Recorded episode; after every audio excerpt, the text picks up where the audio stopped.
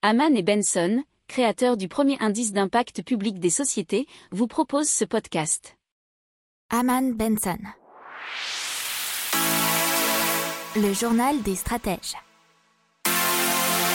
Boris Kalt.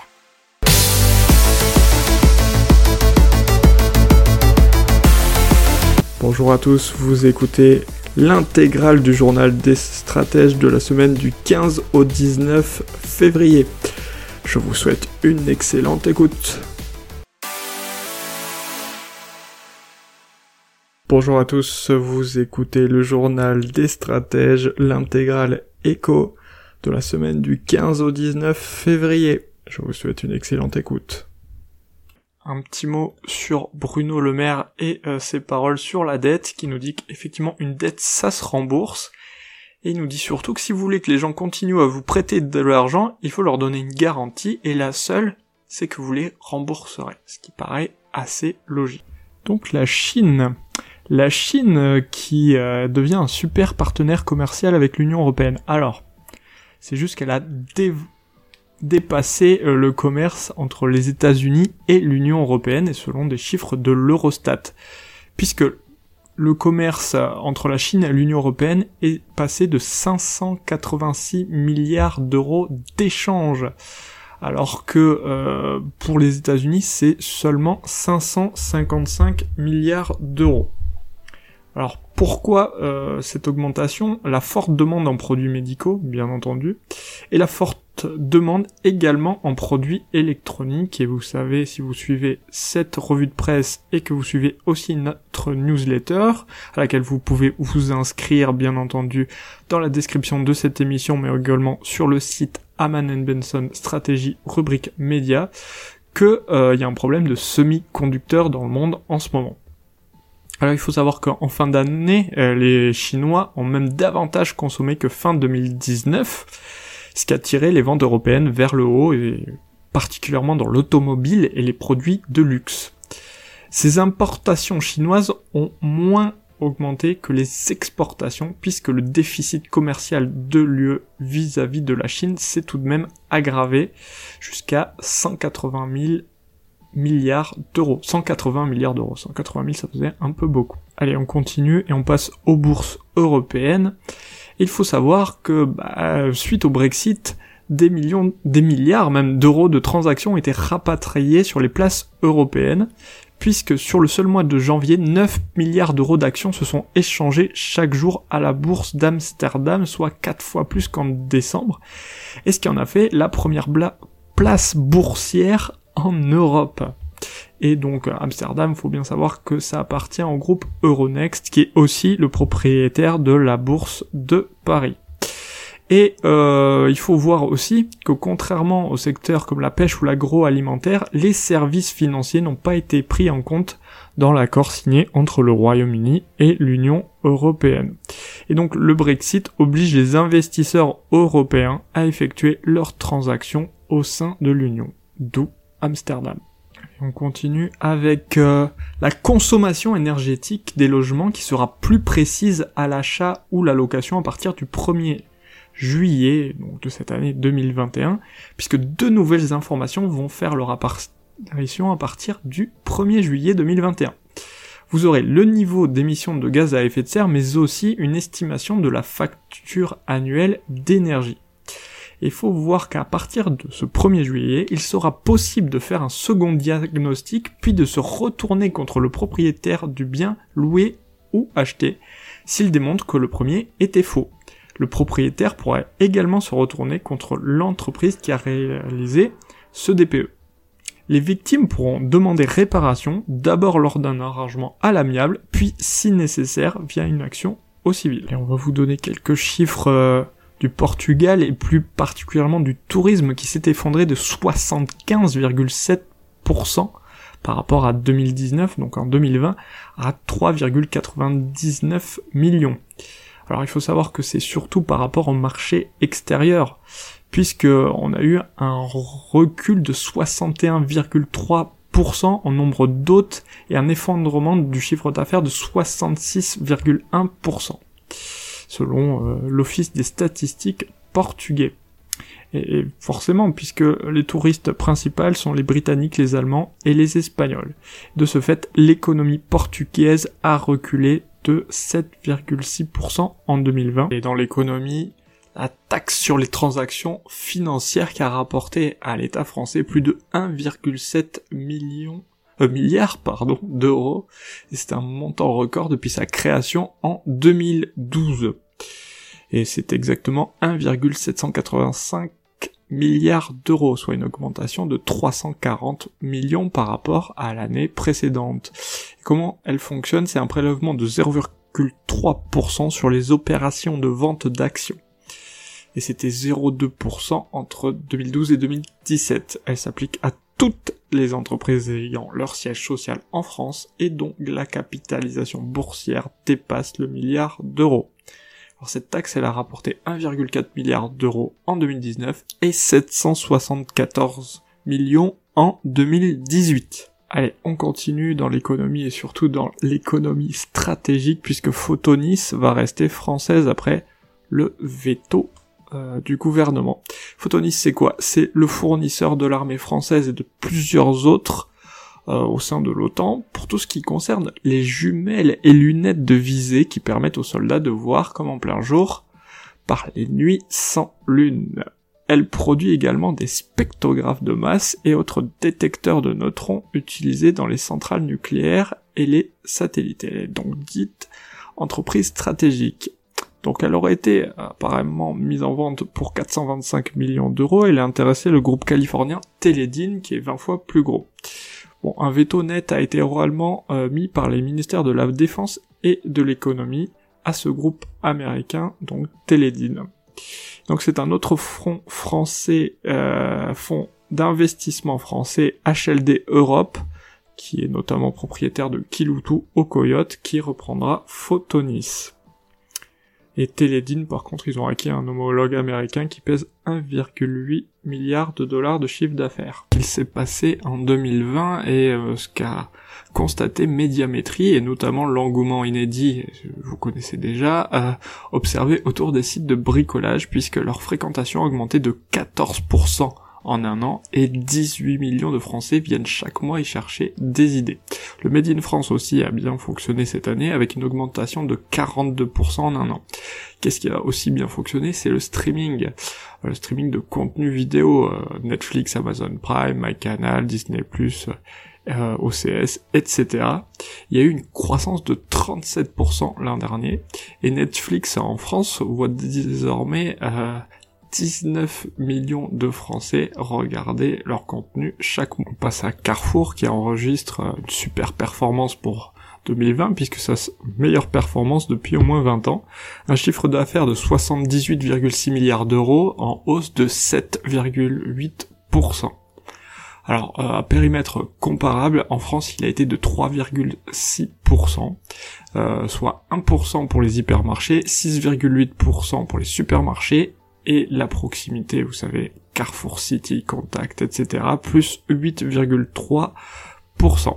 Alors, euh, Carrefour s'est fixé de nouveaux objectifs pour les prochaines années, 2,4 millions d'euros d'économie de coûts supplémentaires en année pleine à l'horizon 2023 et euh, avoir une génération de trésorerie disponible supérieure à 1 milliard dès cette année. Des moins bonnes nouvelles pour Air France KLM qui a donc perdu 7,1 milliards d'euros l'année dernière. Le chiffre d'affaires s'est effondré de 59% par rapport à 2019 pour tomber à 11,1 milliards d'euros. Ils ont perdu 67,3% de leurs passagers de 2019 et le quatrième trimestre de 2020 était le pire avec moins 75,9%. Euh, il faut savoir que même pour cette année, la capacité de transport de passagers n'atteindra que 40% de celle de la même période de 2019. Euh, par contre, il y a eu un secteur qui a été dans le vert et vraiment beaucoup plus positif, c'est le chiffre d'affaires du transport du fret puisqu'il a augmenté, et c'est la conséquence d'une hausse des tarifs provoquée par une réduction mondiale de l'offre. Le, plus gros problème, c'est la dette qui a quasiment doublé pour Air France KLM et elle va atteindre 11 milliards. Et donc on revient sur l'affaire GameStop et apparemment le système financier a frôlé l'effondrement. Apparemment, nous nous sommes dangereusement approchés de l'effondrement de l'ensemble du système et le public semble l'ignorer complètement, y compris le Congrès et les régulateurs. C'est ce qu'a dit Thomas Peterfee, fondateur et président de l'Interactive Brokers Group Inc. Selon lui, les protocoles existants autour de la vente à découvert peuvent conduire à une calamité sur le marché boursier parce que, dans un certain nombre de cas, les actions de la société visée par les vendeurs à découvert dépassent le total des actions en circulation. Donc, lorsque le prix augmente, les vendeurs à découvert se mettent en défaut sur les courtiers. Ces derniers doivent en conséquence se couvrir, cela augmente encore le prix, donc les courtiers se mettent en défaut sur la chambre de compensation, et euh, vous vous retrouvez avec un désordre complet qui est pratiquement impossible à régler. C'est donc ce qui a failli se produire selon Bonjour à tous, vous écoutez le journal des stratèges, l'intégrale tech de la semaine du 15 au 19 février. Je vous souhaite une excellente écoute. Donc Atoll et Abeille qui s'associent pour faciliter la lecture aux dyslexiques. Faut savoir que ça touche 6 à 8% de la population française. Et donc dans un premier temps, ils vont lancer donc ce service à destination des enfants et lancer un modèle adulte dans les prochains mois. Alors comment ça fonctionne? Les verres sont pilotés par un dispositif électronique logé dans les branches, activable par une simple pression sur un bouton de mise en marche. La lunette se connecte alors à une application smartphone en Bluetooth qui guide l'utilisateur dans le paramétrage de l'excellence. La conséquence, c'est que les lettres se détachent mieux, les lignes se séparent et la lecture devient plus facile avec moins d'efforts. Il y a également possibilité d'intégrer un clip pour une mise à la vue en cas de correction visuelle. Allez, on passe à une intelligence artificielle qui peut se jouer de nous. Alors, il faut savoir que des chercheurs australiens ont mené plusieurs expériences avec une intelligence artificielle. Et qu'est-ce que ça a donné? Eh ben, L'intelligence artificielle a alors organisé la séquence des symboles pour que les participants fassent le plus d'erreurs possible. Et les a donc guidés vers des choix spécifiques. Ce qui est comme euh, intéressant comme résultat, c'est que les machines peuvent donc apprendre à orienter nos choix grâce à leur interaction avec nous. Alors, dans la même veine des intelligences artificielles, euh, en Corée du Sud, ils ont reconstitué la voix d'un chanteur mort depuis 25 ans. Alors c'est, pardonnez la prononciation, Kim Kwang-seok, qui est une rock star coréenne. Et ça a été fait dans une émission qui s'appelait IA versus Humain, la compétition du siècle. Alors pour arriver à ce résultat bluffant, l'algorithme a été entraîné avec plus de 700 chansons coréennes, dont 20 titres du chant. Donc dans les technologies, nous avons aujourd'hui Kejako, et Kejako, qu'est-ce que c'est? C'est un laser femtoseconde avec un faisceau infrarouge pour désagglomérer la matière et redonner son élasticité au cristallin sans incision de la cornée. C'est effectivement pour la rajeunir qui détaille David Enfrein qui est un des fondateurs de Kejako. C'est pour traiter l'origine du problème plutôt que la conséquence. Mais ils ont aussi paramétré un modèle numérique de cet œil pour en fabriquer un jumeau numérique de chaque œil. Cet outil de simulation multiphysique intègre à la fois les fonctions mécaniques, fluidiques et optiques de l'œil. la simulation permet de diminuer la zone et le volume à traiter dans le cristallin et de garantir une performance minimale pour chacun en fonction de sa situation selon Kejako. Ils espèrent lancer la commercialisation de Kejako en 2024. On passe à Google qui a donc écopé d'une amende d'un million d'euros pour avoir constitué un classement trompeur des hôtels de l'Hexagone et donc sans se baser sur le classement officiel d'Atout France. Et donc c'est la DGCCRF qui annonce que les sociétés Google Irlande et Google France ont corrigé leurs pratiques et ont accepté de payer une amende de 1,1 million d'euros. Puis c'était le problème des classements avec des étoiles qui pouvaient induire en erreur le consommateur puisque Google donnait euh, son propre classement et qui n'était pas le même que celui d'Atout France. Maintenant, Google utilise le classement officiel délivré par Atout France depuis septembre 2019. Allez, on commence avec IK.me, cette alternative suisse donc à Google Drive Gmail, et donc qui est très soucieuse de la vie privée, mais aussi de l'écologie, mais également des collaborateurs avec qui il travaille. C'est super intéressant. Bref, euh, c'est une entreprise suisse qui offre la même qualité de service que Google, mais en garantissant le respect de la vie privée des utilisateurs. Il y a une suite de services de logiciels bureautiques dans le cloud, euh, à peu près comme ceux qui sont proposés par Google, Google Drive, Gmail et compagnie. Euh, vous avez Infomaniac Mail euh, et K-Drive et tous les services qui vont avec, que ce soit les traitements de texte, tableurs, outils de présentation. Il y a la possibilité de partager et de modifier de façon collaborative, que ce soit avec des partages privés ou publics, donc euh, c'est pas mal. Il y a aussi un système de visioconférence nommé Camit.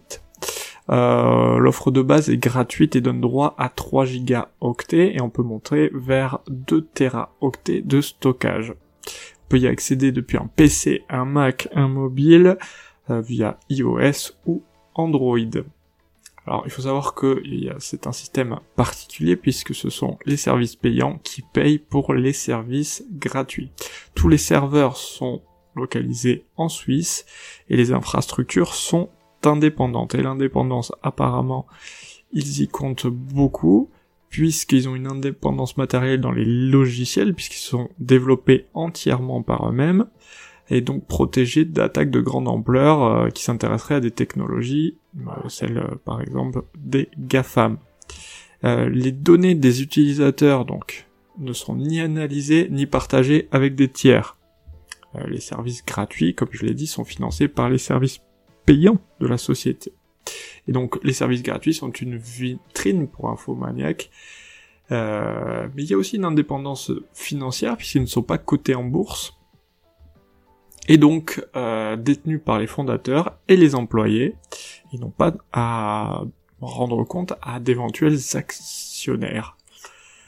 Euh, il faut savoir qu'au niveau écologique, la totalité des émissions de CO2 de l'entreprise est compensée à double et 100% de l'énergie utilisée et donc certifiée d'origine renouvelable. Donc maintenant dans les technologies, c'est Omini, Omini qui lève 1,7 million d'euros pour démocratiser des tests sanguins portables.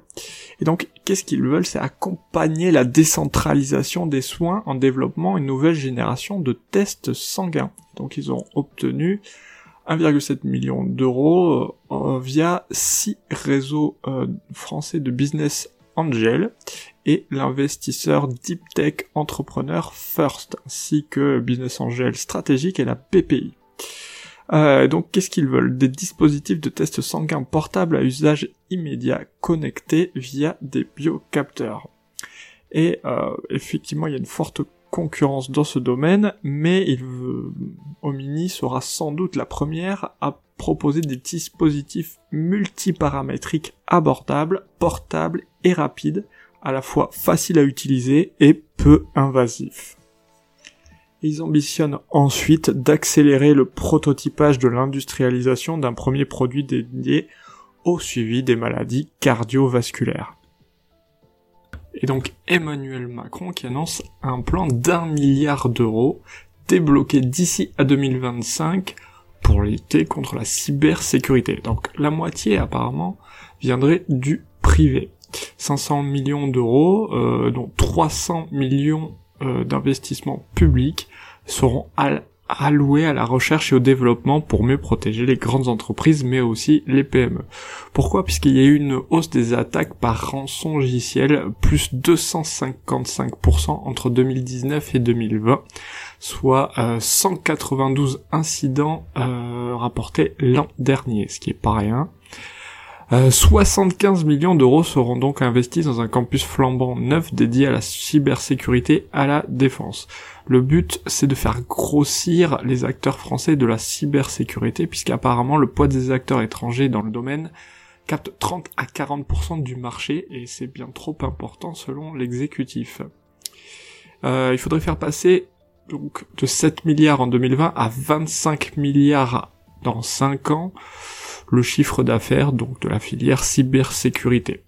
Ce qui permettrait aussi de doubler le nombre d'emplois, ce qui passerait de 37 000 aujourd'hui à plus de 70 000 sur la même période. Allez, dans la technologie, on va parler de Popot Duck. C'est un canard qui est commis de cuisine.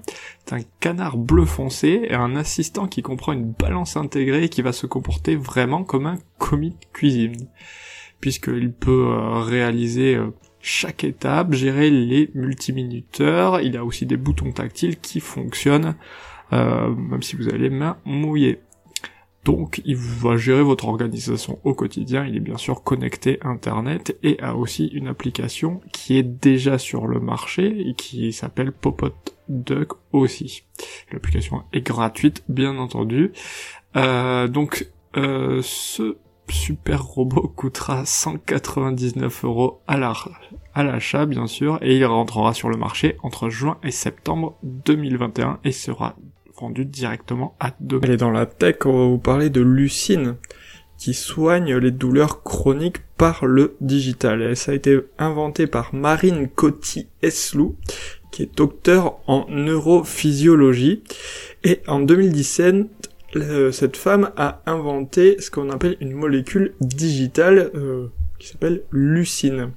Après identification de la douleur grâce à une technique de reconnaissance faciale, vocale et posturale, l'application mobile trouve en quelques minutes une procédure efficace à base de sons et d'images qui agissent sur les hormones du cerveau.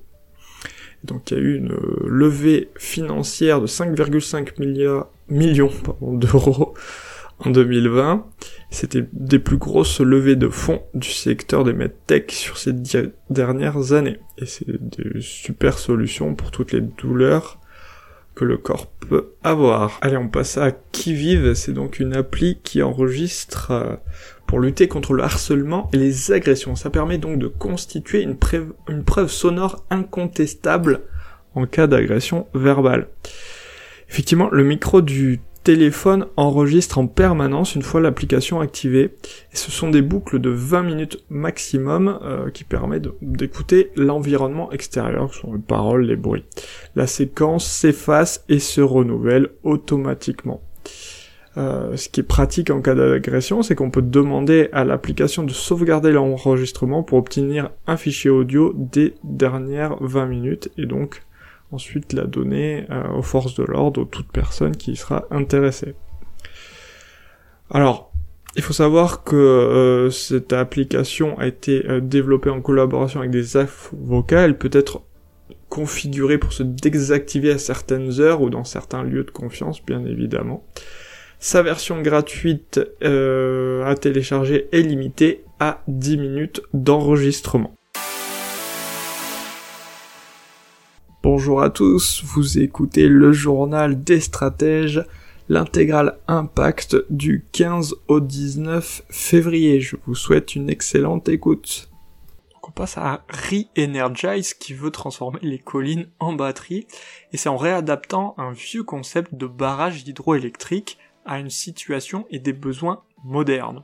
Ils vont utiliser pour cela un fluide spécial qui est nommé High Density Fluid R19 euh, apparemment, il n'y a pas besoin d'un dénivelé très important, et c'est là qu'ils disent une petite colline ou une mine abandonnée peut produire autant d'électricité qu'une imposante montagne. Le coût financier et temporel de l'installation est modique, il est vraiment moindre.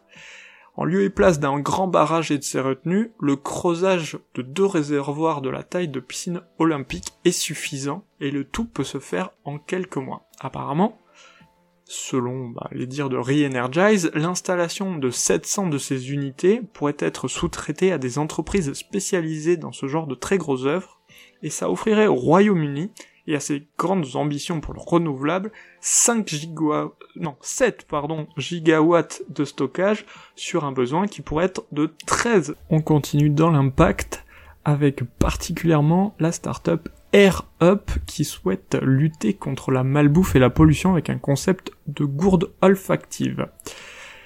Pour réduire notre consommation en sucre. Et ça a été euh, euh, inventé dans l'université de Munich en Allemagne et c'est arrivé en France en septembre 2020 et ça a pour but d'aromatiser l'eau.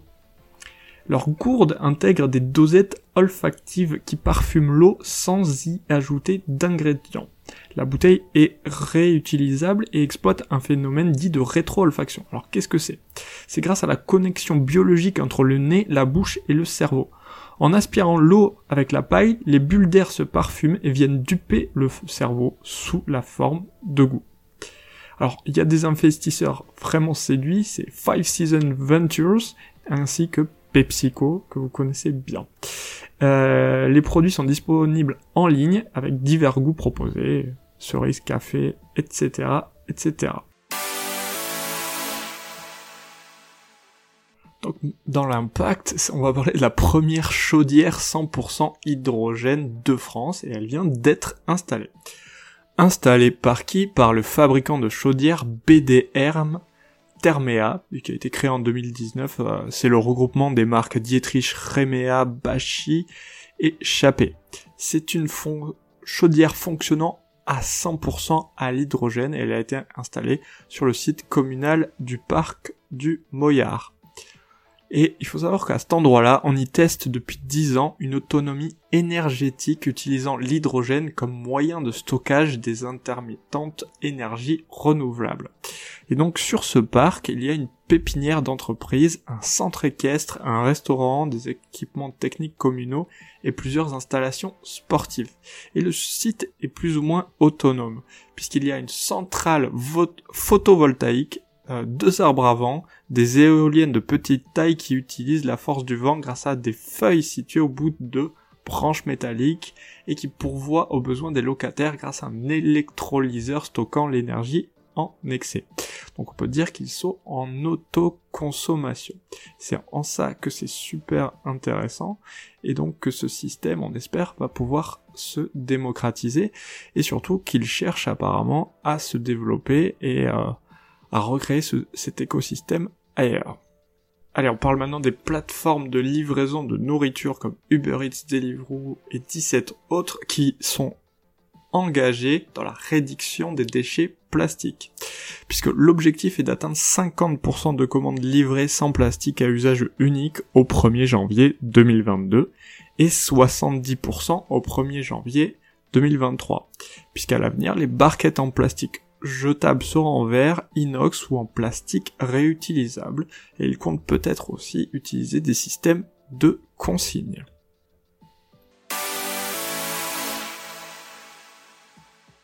Allez, dans l'impact, on vous parle de insectes. Qu'est-ce que c'est? C'est une entreprise qui commercialise des insectes sous différentes forme, mais elle est spécialisée depuis 2011 dans l'élevage d'un scarabée qui est appelé le molitor, et c'est un ingrédient qui est destiné à la nutrition animale, les chiens et chats, mais aussi engrais pour des plants de blé, de maïs, de vigne ou les fleurs de particuliers.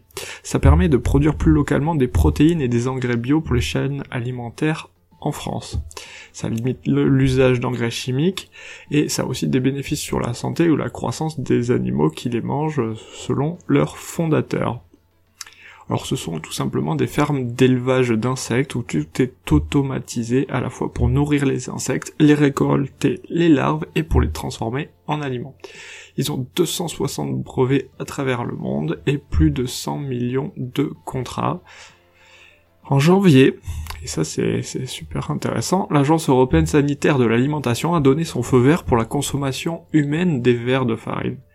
Pour le coup, ils peuvent donc se tourner vers bah, notre type de clientèle, à savoir eh les humains. Euh, il paraît que la consommation de ces verres de farine permettrait de réduire le taux de cholestérol dans le sang et aussi, on parle dans la Creuse euh, avec Sostrata, c'est un data center qui essaie de ne pas gaspiller inutilement l'énergie. Et pour cause, 1 à 3% de la consommation électrique mondiale serait imputable au data center. La plupart des bâtiments euh, de ce type affichent un PUE, c'est l'énergie consommée par un data center de 2.5, alors que celui de Sostrata ne dépasse pas 1,1. Effectivement, puisque lorsqu'il faut chauffer, on utilise la chaleur produite par les machines et on la régule en mélangeant avec l'air extérieur chez Sostrata. Lorsqu'il faut refroidir, il y a un système de cheminée qui permet d'absorber les frigories de l'air extérieur de la nuit. Alors, il y a un système d'orientation un peu particulier des surfeurs qui permet de créer des couloirs froids et des couloirs chauds en entrant en contact et créer les courants d'air nécessaires au brassage et à la régulation des températures. C'est un actionnariat 100% français avec une consommation énergétique moindre qui permet de diminuer d'autant les coûts. Il y a une certification Tier 4 qui garantit le doublement ou le triplement de tous les équipements pour conserver et acheminer les données. Ce qui est une première en France. Il faut savoir qu'il y a aussi un deuxième data center euh, du même genre qui a été développé à Saint-Jean d'Angely qui s'appelle Data. Allez, dans l'impact, on vous parle de Carbiolis qui rend le plastique 100% compostable. Il faut savoir que la production mondiale de plastique c'est de 350 millions de tonnes chaque année et la moitié est non recyclable. Alors Carbiolis, qu'est-ce que c'est? Ça a été fondé euh, et par Nadia Auclair, qui est une scientifique qui a mis au point un additif enzymatique qui, ajouté à la fabrication des emballages plastiques d'origine végétale, PLA, permet de les rendre 100% compostables et ce même à la maison. L'emballage plastique contenant cet additif disparaît dans le compost en moins de 200 jours. C'est aussi vite qu'un trognon de pomme. Apparemment, euh, ce sera commercialisé dès cette année.